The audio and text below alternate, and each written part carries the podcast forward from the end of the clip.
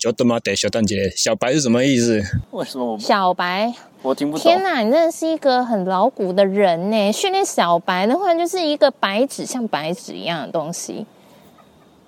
我以为你是说我像小狗一样要训练。不是哦，天哪，你这样也听不懂我的梗。我没有听过“小白”这个词没？好，没关系。只是不没有活在数位化时代的人。所以，确切来讲，这个词大概是几年前出现的？就是这两三年啊。好吧，我从来没听过。太厉害了！我山顶洞人嘛。好啦。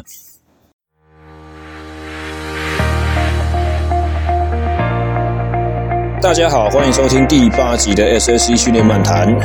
呃，本集是在东北角海边的星空下所录制的，情调非常的浪漫，但是可惜收音的时候好像没有收到很多的浪潮声。但是各位如果仔细聆听的话，应该还是可以听到一些风声以及虫鸣。那不同于以往的集数，我们这一次的节目内容呢，是找到一位对于训练比较不那么在行的小帮手，来帮我们询问一些就是入门者会比较常有疑问的体能训练或运动相关的问题。好，那以下就是属于比较平易近人的这个区块，希望大家喜欢，也希望能够吸引到一些不同族群的听众朋友们。以下欢迎收听。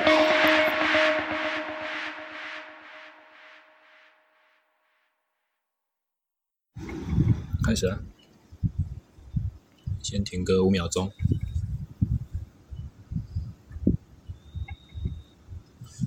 各位听众朋友们，大家好，欢迎收听第八集的 SSE 训练漫谈。呃，今天我们录音的位置是在新北市贡寮区的和美国小，也就是呃，如果你有玩潜水或攀岩的朋友们，相当熟悉的一个龙洞，呃，龙洞攀岩场的北方的入口处，同时也是龙洞自由潜水的下水点。废话好多，才开场第一分钟不到，你就要吐我槽？好吧，我们的神秘小帮手出生了，今天呢？今天是我们神秘小帮手第一次在节目上露脸，那么呃，也是因为今天是我们第一次的访谈性质的内容，而且今天是我的放假日，下午才爬了生平第一次的天然岩场，所以心情非常的开心，也非常的放松，所以我没有准备任何的脚本。那么小帮手，这一集的节目我们要叫做什么名称？这一集的节目叫做训练小白的各种快问快答。什么？训练小白啊？为什么小白？小白就是对于训练没有任何的知识背景的一般普罗大众们，我来我要来救大家。大家是不是觉得前几集都太难了？是不是听一听都会有点想要 fade out？这一集就是让我来解救大家。我们要来一点就是一般人常常会出现的一些问题，然后看看教练应该要怎么样告诉大家一些正确的知识。就他妈的小蛋姐，小白是什么意思？为什么我小白？我听不懂。天哪，你真的是一个很老古的人呢！训练小白的话，就是一个白纸，像白纸一样的东西。好啦，那我们要从什么东西开始？要从你直接丢我第一个问题吗？还是我们先随便瞎扯一下？既然你不愿意让人家知道你是谁，让大家有一点心理准备，关于一些训练小白的各个问题的部分，就是呢，一般大家就是看。常常在运动啊，或者是训练的时候，都会跟一些已经开始做训练两三年的人，或者是已经在运动有一段时间的人，他会有一些配波，或者是他呃平常运动完之后会做什么事情，或者是他常常参加比赛，大家就会想说，哎，经验丰富，那是来问问他该怎么如何入门这件事情，因为大家不是一开始都有教练随次在称之类的，嗯，不会一开始就有教练吗？像我一开始好像一，其实我刚刚开始骑脚踏车也没有算正式的教练。对呀、啊，所以这时候就会先问问，运动已经行之有年的这些人，他是该怎么如何入门的？但因为问了这些人呢，他并不一定是拥有一些正确的观念或知识，但是就是以讹传讹这样子下去之后，大家就会觉得说，哎，这些的东西好像就应该是这样的答案。嗯，那我们今天就我就是找出了一些，就是我觉得其实我自己平常在周遭朋友也会会常常提到的一些问题，或者是常常听到的一些观念。那今天就来。考倒教练，好，没问题。顺道一提，我们是没有套过招的。我特别跟小帮手讲说，你准备的五个问题不要先给我知道。所以今天我如果真的被问倒的话，我会一刀未剪的直接呈现在节目里面哦。没错。呃，不过开始之前，我想要先问小帮手一下，怎么了？你会不会觉得像我们这种，就是以你喜欢户外运动的这种角度，会不会觉得我们这种在健身房里面的生物很奇怪，一天到晚？一天到晚就在你，对啊，外面那么好玩，到底为什么又举着一些铁片，然后呵呵哈哈这样子喊着奇怪的声音，然后做着不知道什么意义的组数、次数和重量。对啊，然后还有的间歇啊，干嘛？什么三组好休息十秒，然后就是有的还会很估摸，会写笔记，会把他的训练内容写下来，然后哪一天数字达不到的话，好像就非常的困扰，天都要塌下来了。笔记的话，我是觉得还好，因为潜水的话，大家也会记录潜水日记。啊，你看，其实是真的但但我但其实我没有在记录我自己的潜水日志。好啦好啦，呃，应该是这样讲，我的兴趣是在于就是。其实也是从户外转进来的，所以对我来讲，健身房。那你的背景是什么？你的户外转进来，你要跟大家讲啊。我是骑脚踏车，我大概高三的那一年开始迷上骑脚踏车，然后到后面断断续续，我骑了一些公路型的呃公路赛，然后一些绕圈类型的比赛，到最后迷上场地车。这样场地车就是没有刹车、没有变速器，在一个椭圆形跑道里面绕圈圈的那种比赛。对啊，那听起来很像白老鼠。你在场边看，你的感觉是这样吗？对，一堆老鼠绕着一个圈圈在跑，只是那个场地有点可怕，因为它斜斜的，而且不是一点点斜斜，是蛮斜的。那这样子的话，不是应该用其他的东西描述吗？譬如说是赛马，或者是说那个什么印第五百 NASCAR 那种比赛。NASCAR 又是什么？好，随便下下一个问题。其实刚刚前面都不是问题，前面是我们的拉赛。好了，好了，那个反正我的意思就是说。健身房训练对我来讲是让我的运动玩得更好的一个必须要经过的过程，或者是我会去忍耐的这个部分，它不是我的全部，应该这样说。嗯，讲完了。对，对啊，你觉得你该不会觉得我很爱健身房里面的健身吧？是吧？没有诶、欸。是哦。对啊。不喜欢，但是是为了达到目标。不会不喜欢，我蛮享受那个过程的。那你还说你不会？但是训练毕竟是痛苦的啊，玩运动是开心的，训练是痛苦的。真的，训练真的好 boring 哦。大家到底为什么爱训练呢？就是为了让自己的，就是为了让自己玩的运动玩的更开心、更精彩嘛。然后退而求其次，也许就是不希望受伤，能够玩得更长远，这样啊。哦，嗯，训练人的心态，大概我。我们认识这么久，你竟然不知道？我不知道啊，你又没有跟我分享你的心路历程。你觉得我看起来我就是非常爱在室内做这些？啊、嗯，好吧。好，那我们就准备要开始喽。差点据点这一段对话。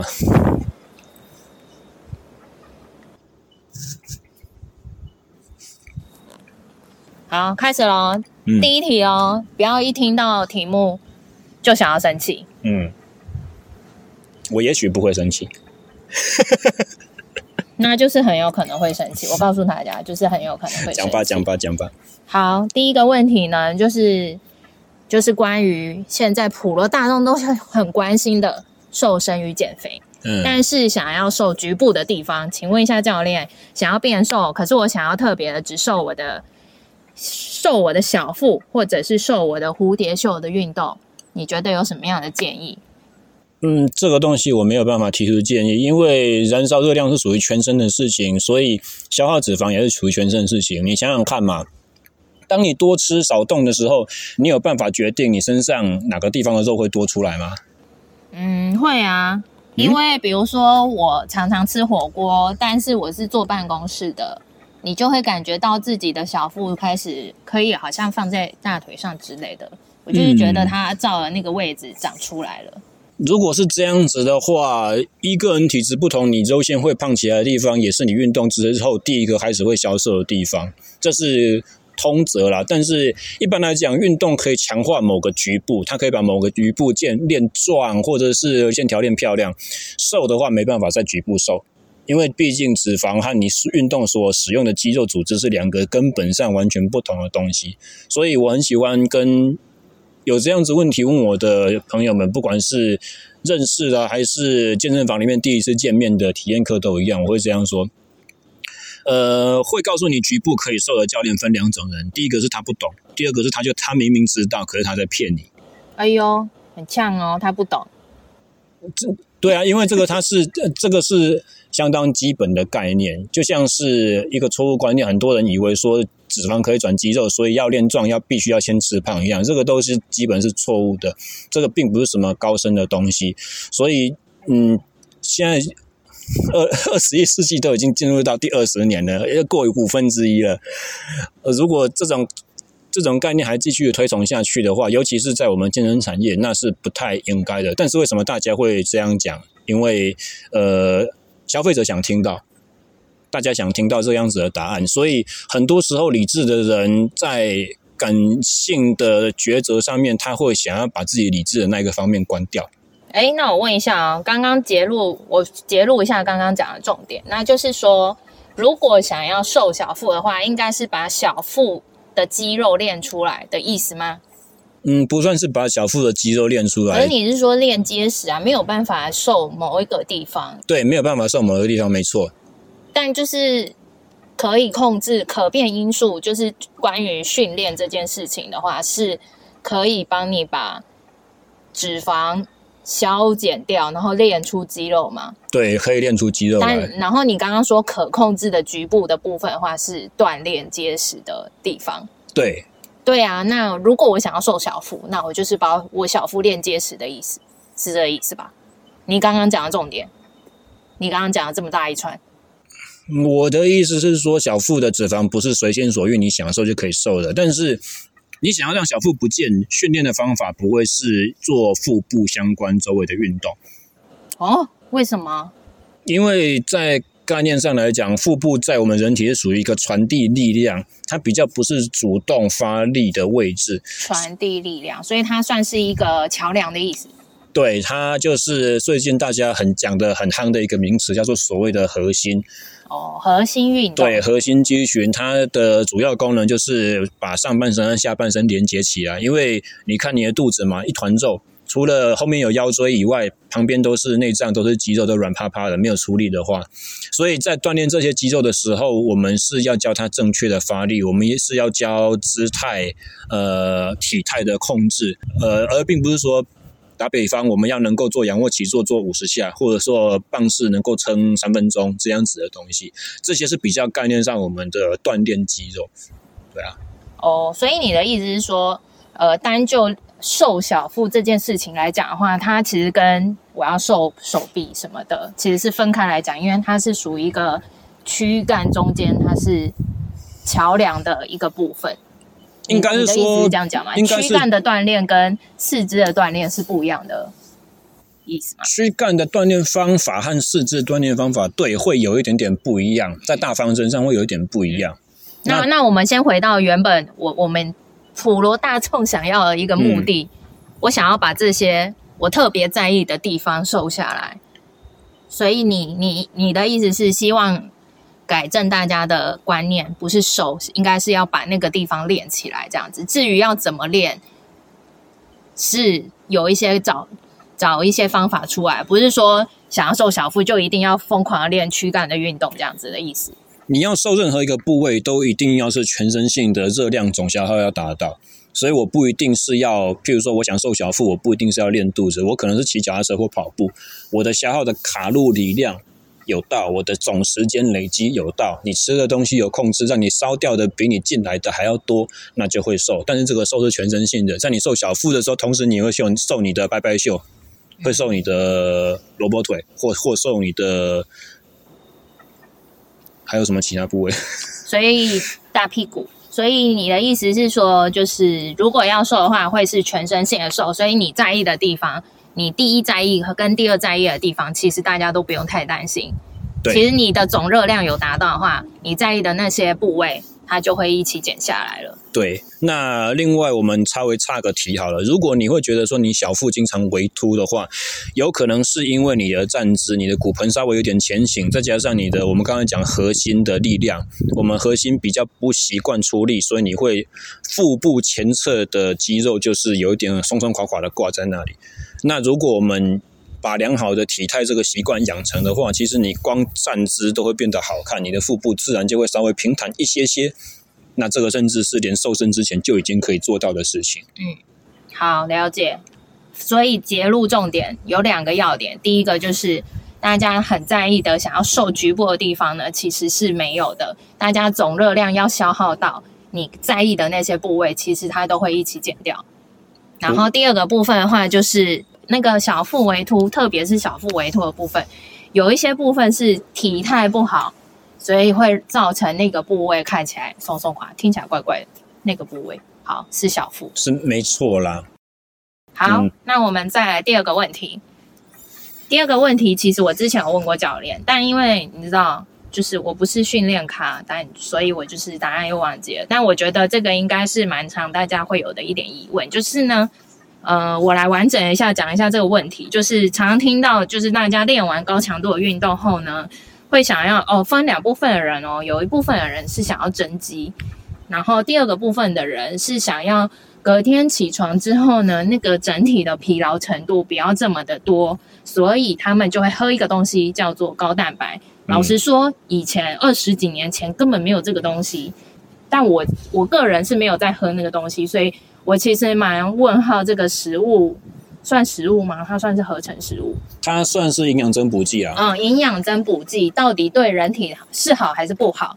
呃，有两个问题，到底是好还是不好？嗯、第二个，到底什么时候该喝？那真的应该要喝的人会是谁？这样子，好，这是两个部分的问题。第一个答案非常简单，这是一个很好的营养增补剂。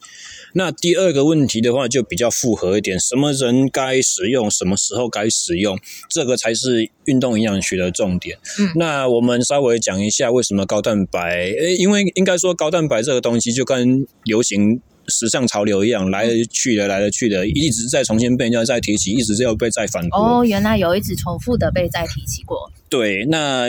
蛋白质的话，它是我们人体构成各种组织，特别是肌肉非常重要的一个营养素嘛。所以运动后要补充蛋白的这个概念并没有错。但是大部分人会忽略掉一个重点，就是说，其实运动完的第一时间，你更需要热量，你更需要糖类的摄取。所以是有两部分，运动完之后是蛋白质跟糖类的摄取这两类，最好是要一起。那如果两个是一起，对，那如果两个择一的话，你猜哪一个要优先？嗯，我记得你有举过一个例子，我觉得蛮好的，就是关于砖块跟水泥的这个例子。砖块跟盖房子的水泥工。哦，水泥工，对，就是如果比喻成糖类跟蛋白质，分别是由这两项来做。碧玉的话，那我觉得应该是水泥工比较重要。对，水泥工比较重要，因为他是负责盖房子的人，他他可以决定到底要放几个砖头跟涂水泥的地方。对，很重要。所以你看，蛋白质我们刚刚讲的是构成身体的关键因素嘛，大家觉得说哦，砖块很重要的，盖房子需要砖块，我们就搬一堆砖块。可是你没有想到说，砖块再怎么多也是要工人来盖，所以什么是工人？我们的糖类主要的热量来源就是工人。你盖房子，如果搬了一堆砖块，你却没有请师傅的话，那你房子是盖不起来的。嗯、那多余砖块怎么办？代谢掉。对，人体不像工地一样，可以有一个空地，有一个仓库，把多余的物料摆着，它会有一个翻转期的。你多的没有用，它就是排泄掉。嗯，所以其实喝下去，然后没有帮助到的话，它其实都是代谢掉了。对，所以你在房间看到的那些所谓的低热量蛋白质、乳低热量乳清蛋白，那个都是比较属于代餐，那个是给你腹部有饱足感用的，那个比较像是你在极端减重的时候瘦身会使用的东西，那个不是运动后非常好的补给品。诶。乳清蛋白跟代餐是一样的东西吗？代餐大部分的主原料大概就是乳清蛋白，一般我们俗称的高蛋白分成两种，呃，最常被使用就是乳清蛋白，小分子快速吸收、快速消化的。嗯嗯。另外一种叫做酪蛋白，是比较属于慢速的，那吸收慢、消化也慢，是比较长效型的。嗯嗯嗯。用用感冒药的概念就可以这样子去解释。嗯，对。好，那最后回到一个问题，就是。高强度过后都应该要喝这个吗？还是怎么样的人比较适合喝这个东西？不一定要看你的高强度。如果我只是为了刺激去开启身体的某一个适应机制，就好像操作开关一样，而实质这个训练并没有给你身体带来非常大的破坏，它只是刺激到，但是它没有破坏。我要如何判定它到底有没有破坏呢？譬如说，我们做重量，假设你拿一个重量，你举了二十下，你到了第十五下就开始觉得很重，举不上来，你还是硬把它撑到二十下。嗯，那个十六、十七、十八、十九、二十这几下就在破坏你的肌肉。哦，如果你尽全力的做，对，嗯，如果你做到第二十下快要举不起来这种重量，你以后觉得说啊，这样子太多了，以后我就举十二下就好。嗯，那前面这十二下可能就是好的强度刺激。哦，只是好的，没有到破坏，所以可能就不算是高强度，只是说是好的一个强度的运动这样而已。对，用重量训练，或者你也可以把这个例子去比拟到一些耐力训练上面。总之就是没有做到很硬，但是你会觉得说，哦，有压力的这种感觉，就是好的高强度，而不是破坏。嗯。这并不是说破坏不好，但是破坏只在某些时候是非常必要的，其他时候大部分都是可以去避免。嗯，那你没有破坏的时候，你就不需要使用高蛋白。哦，所以一般人，比如说出去骑个单车，比如说骑个合体好了，就有点喘，有点累，回家洗完澡，坐在沙发这样休息，应该就不需要喝什么高蛋白了吧？大致上两个小时以内的都不用了。哦，两个小时内。对，那你一般人。嗯有一点点底子，你骑到三四个小时，也许就要了。如果你是精英的运动员，你骑到六个小时，搞不好都不需要。看教练当天给你的课表是什么。嗯，好的，了解。好，那我们要来问第三个问题喽。好，第三个问题呢，就是呃，在以前的公司啊，我们大家常常会就，就是跑马拉松的比赛。那从呃比赛的报名一直到开赛，其实距离的时间常常是半年以上，但大部分绝大多数的。我的朋友圈里面，包含我自己，通常是在一个月前才会开始备赛，然后次数大概是三到四次左右，很多了。好，所以呢，跑完赛之后，哦，你刚刚说很多了，好，我心里觉得安慰。跑完赛之后呢，通常隔隔天、隔一两天的症状，我相信大家就是百分之九十以上都是这样的状况，就叫做铁腿。就是下楼梯举步维艰，就是觉得要死了这样子，尤其住在四楼以上的人。那这时候大家都会说：“哎，就是呢，跑完步之后的铁腿，大家不能就是完全的休息哦，应该还是要做一点低强度的运动去排乳酸。”嗯，请问这个观念到底是对还是不对呢？不对，讲完了，下一题啊？你不是你不是快问快答吗？哦，嗯、好啦，你这个时间长度落差太多，你要给大家稍微一点观念的矫正。好好好，OK。呃，像这种比较属于就是准备不及，然后你的参加的活动的强度或者是量一口气大于你的呃习惯的模式太多，这种隔天。第二天、第三天，隔好几天，有长的有可能到一个礼拜都会的疼痛、酸痛，这个叫做递延性酸痛。递延性的酸痛，对，它的学名叫叫叫做这样子啊，俗称就是铁腿嘛，嗯、就是铁腿。对，它的来源是肌肉的发炎，这不是乳酸的堆积。哦，原来是肌肉已经发炎了，不是乳酸堆积。对，乳酸这个东西是背了很多黑锅，它只是因为名字有一个酸，所以大家就自然而然就以为肌肉的酸痛都是它，不是，那是。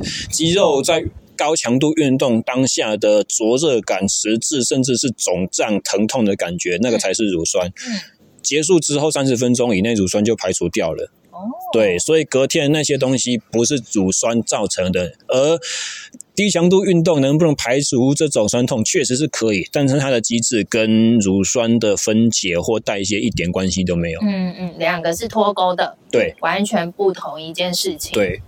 好了，我们要进行下一题了。我们要来第四题了。好，好，第四题的部分是，嗯、呃，其实是上次我在跟我朋友聊天的时候聊到的一个问题，就是呢，我们大家在看小小朋友在做运动的时候，爸爸妈妈在做选择的时候，常常会说到一句话，就是呃，可能不要选体操啊，或者是芭蕾，因为太小的时候开始练这些东西。会做过多的拉筋跟柔软度的训练，好像会长不高。这个是真的还是假的啊？假的啦！啊？为什么？嗯，你看见体操，可是他们真的都很矮。哎呀，对不起，我其实觉得看过去可能都比普遍的一般的身高来说，好像稍微矮了一些。怎么办？我要想点名我认识几个体操选手。不行，你不可以这样子。好，那我要回答了。好，这个是不对的啦。为什么大家会有这样子的概念呢？因为优秀的体操选手和芭蕾舞选手之类的，他们看起来都比较娇小一点。但是其实大家可能会忽略掉一个，这是物竞天择的结果。因为身材高大的人，他本身就不擅长于做一些呃，譬如说翻滚或者说回旋这些比较力学上比较适合矮个子操作的。所以高个子选手他们不容易做出高技术难度，然后就算勉强做出来，主观评分上美观感觉也不是很漂亮，于是他们慢慢就被淘汰了。所以你说他比较比较高的人在做这些力转的时候，他会比较吃力。对，嗯，可能比较吃力，比较做不出来，有点像杠杆原理的感觉吗？对，一样重的东西，你用一支比较长的杠杆，你把它放在一个比较长的杠杆末端，你就比较不容易去翻动它嘛。哦，这个举例蛮好的耶。对啊，所以这些个子比较高的练体操的选手，慢慢的他们就因为先天的限制不突出，没有成绩，于是他们就被淘汰掉了。嗯。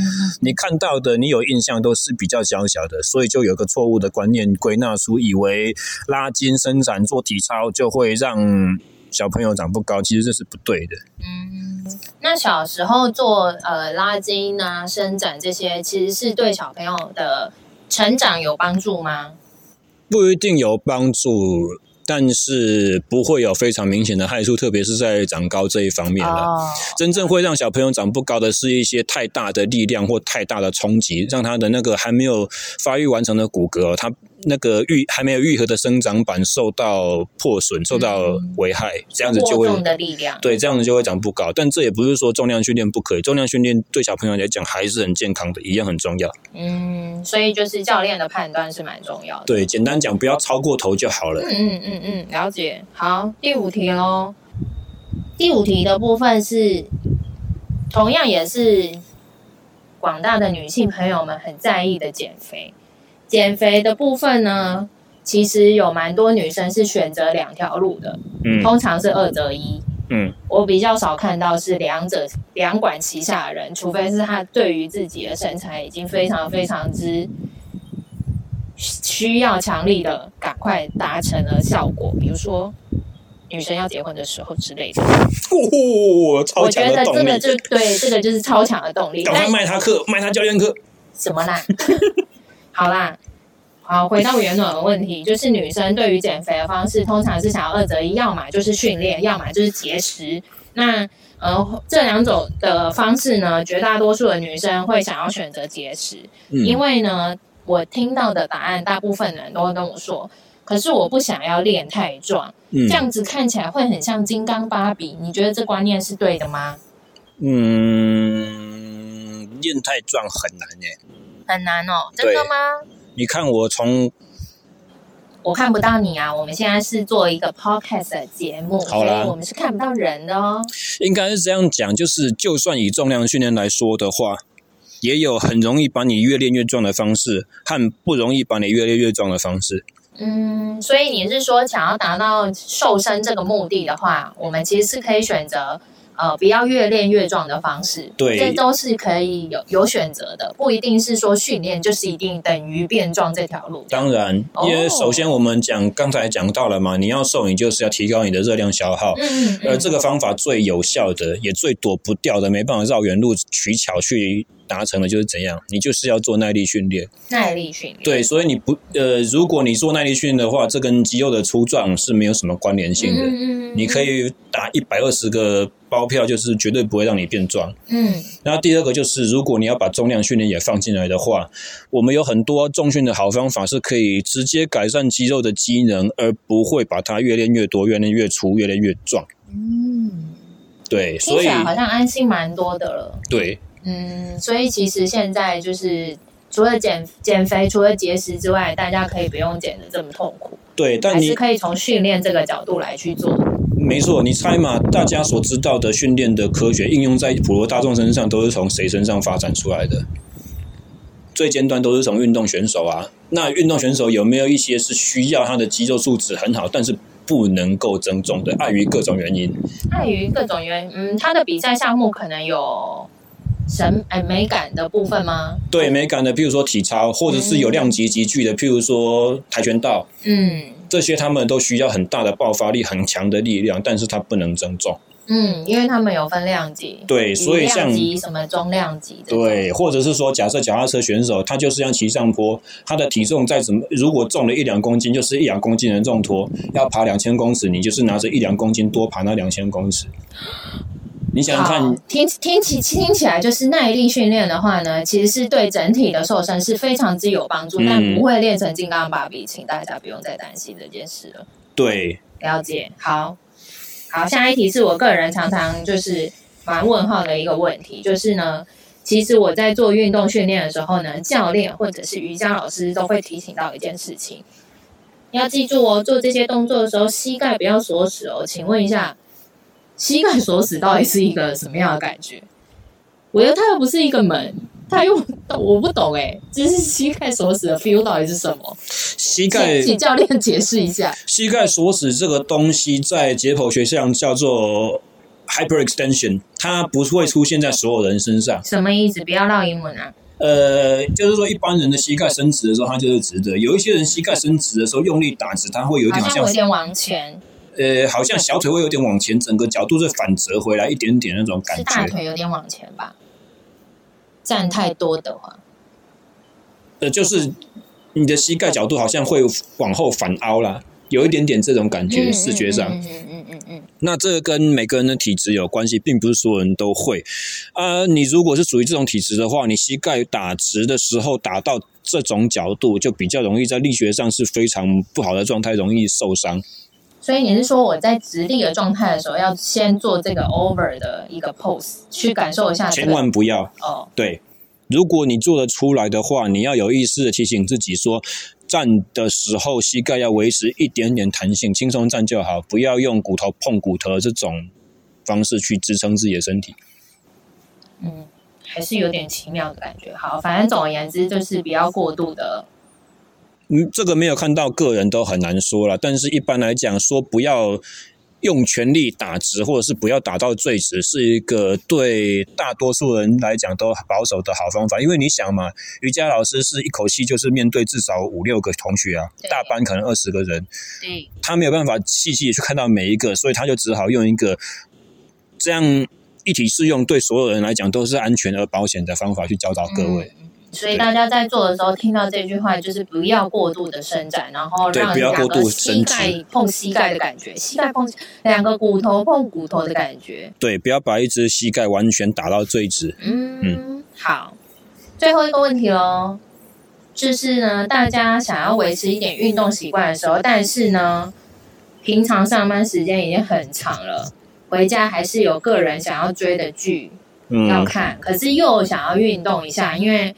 担心自己，你知道，中年以后会代谢变慢，又越来越胖，想要有一点点运动习惯。嗯，如果有有一个教练，是不是可以建议一两个是可以在看剧或者是看电影啊、听音乐的时候可以做的运动的一些方法？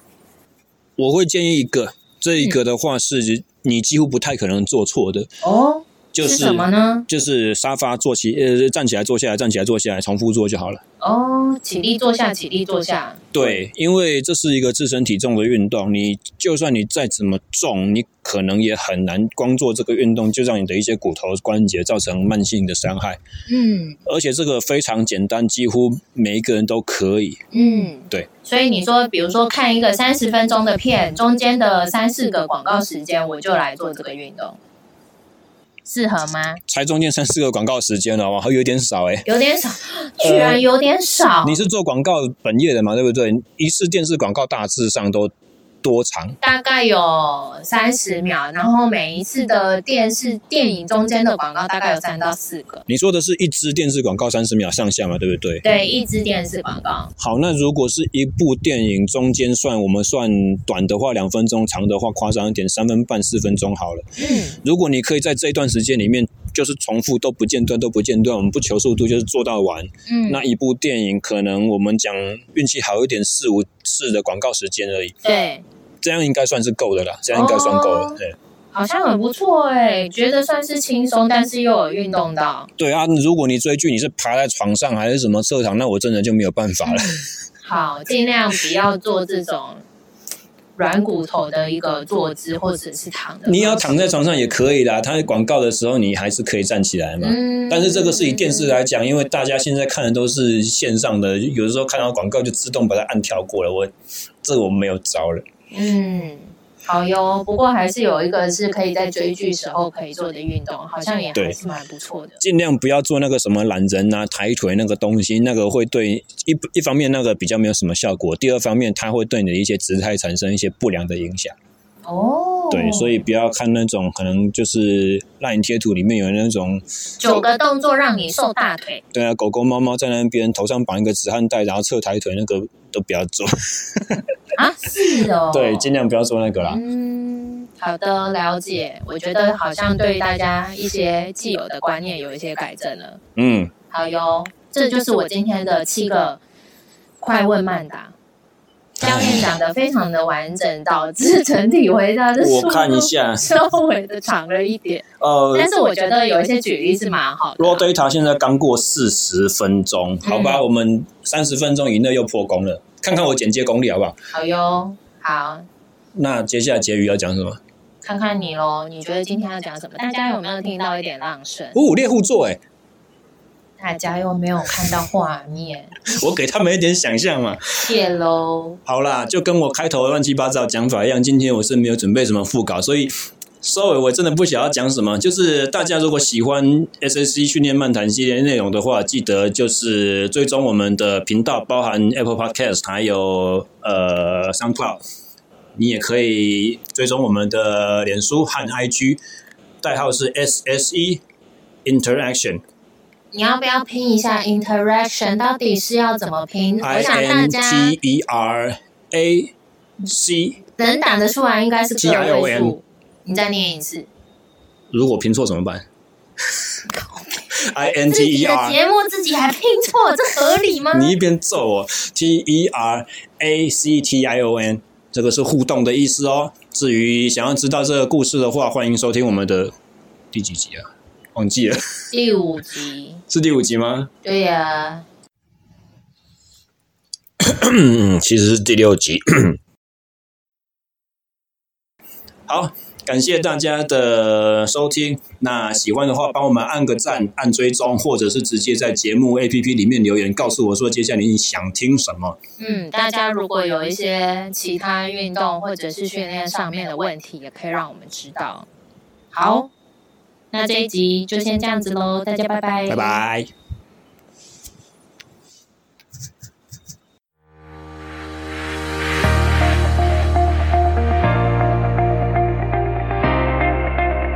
以上就是我们第八集的全部内容，希望大家喜欢。呃。而如果大家有更多类似的新手问题，欢迎也可以透过脸书私讯，或者是直接留言在 SoundCloud APP 里面让我知道。也许我们之后还可以制作更多类似的单元。哦，别忘记了，世界上没有任何问题是蠢问题，而且所有人刚开始的时候全部都是初学者。啊，所以能够帮忙初学者解决大家的疑惑，是我非常乐意进行的一件事情。那么在此预告下一集的节目也。同样会是有简短的访谈，呃，至于内容是什么呢？就先容小弟在这里跟大家卖个关子。以上，我们下集再会，谢谢收听，拜拜。